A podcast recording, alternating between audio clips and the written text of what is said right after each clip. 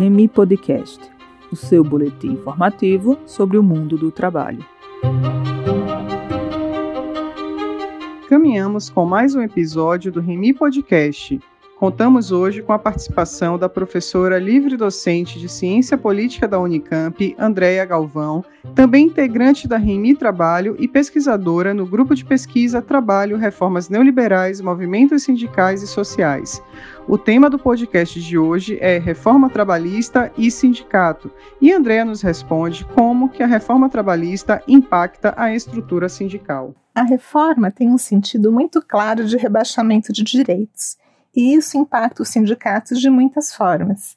A primeira diz respeito ao alcance da representação, com a criação ou a ampliação dos contratos precários de trabalho, a terceirização, o contrato intermitente, a possibilidade de contratar autônomos permanentes, além de serem formas de reduzir direitos, isso cria um problema para a organização sindical, porque fragmenta a base de representação esses contratos não cabem na definição de categoria profissional atualmente existente. Os terceirizados, por exemplo, não são representados pelo mesmo sindicato dos trabalhadores diretamente contratados pela empresa. Eles constituem uma outra categoria. E a gente pode se perguntar é, a qual sindicato um intermitente, que trabalha algumas horas por semana e às vezes em diferentes atividades, vai se filiar o teletrabalho também é uma, é uma modalidade que coloca um desafio para a representação, porque quais são as possibilidades de sindicalizar quem trabalha desde as suas casas, né? E o trabalhador que vive uma relação de emprego disfarçada, que não é considerado um assalariado. Né? Então a gente vai ter um cenário com menos assalariados e mais informais, mais falsos autônomos e é importante lembrar que a nossa estrutura sindical não é concebida para organizar esses trabalhadores.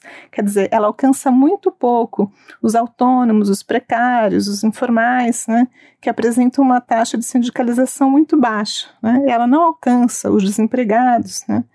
Então, a taxa de sindicalização no Brasil ela vem caindo ao longo dos anos, mas a queda é muito acentuada a partir da reforma, segundo os dados da PNAD contínua.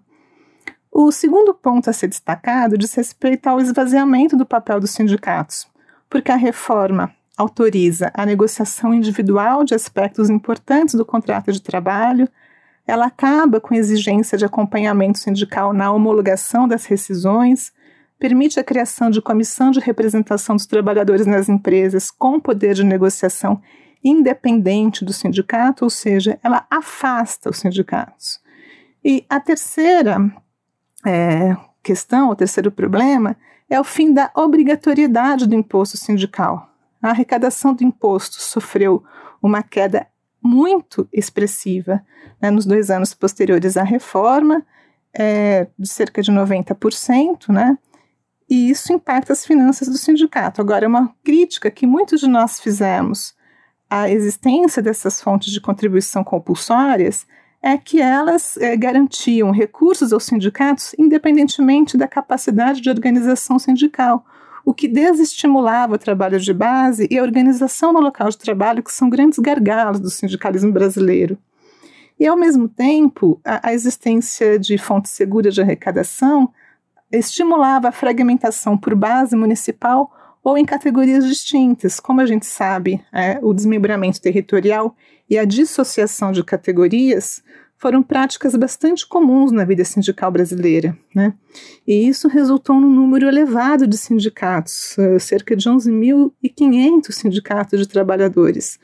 É, isso, a meu ver, se deve ao imposto sindical, que funcionava como um atrativo para a divisão.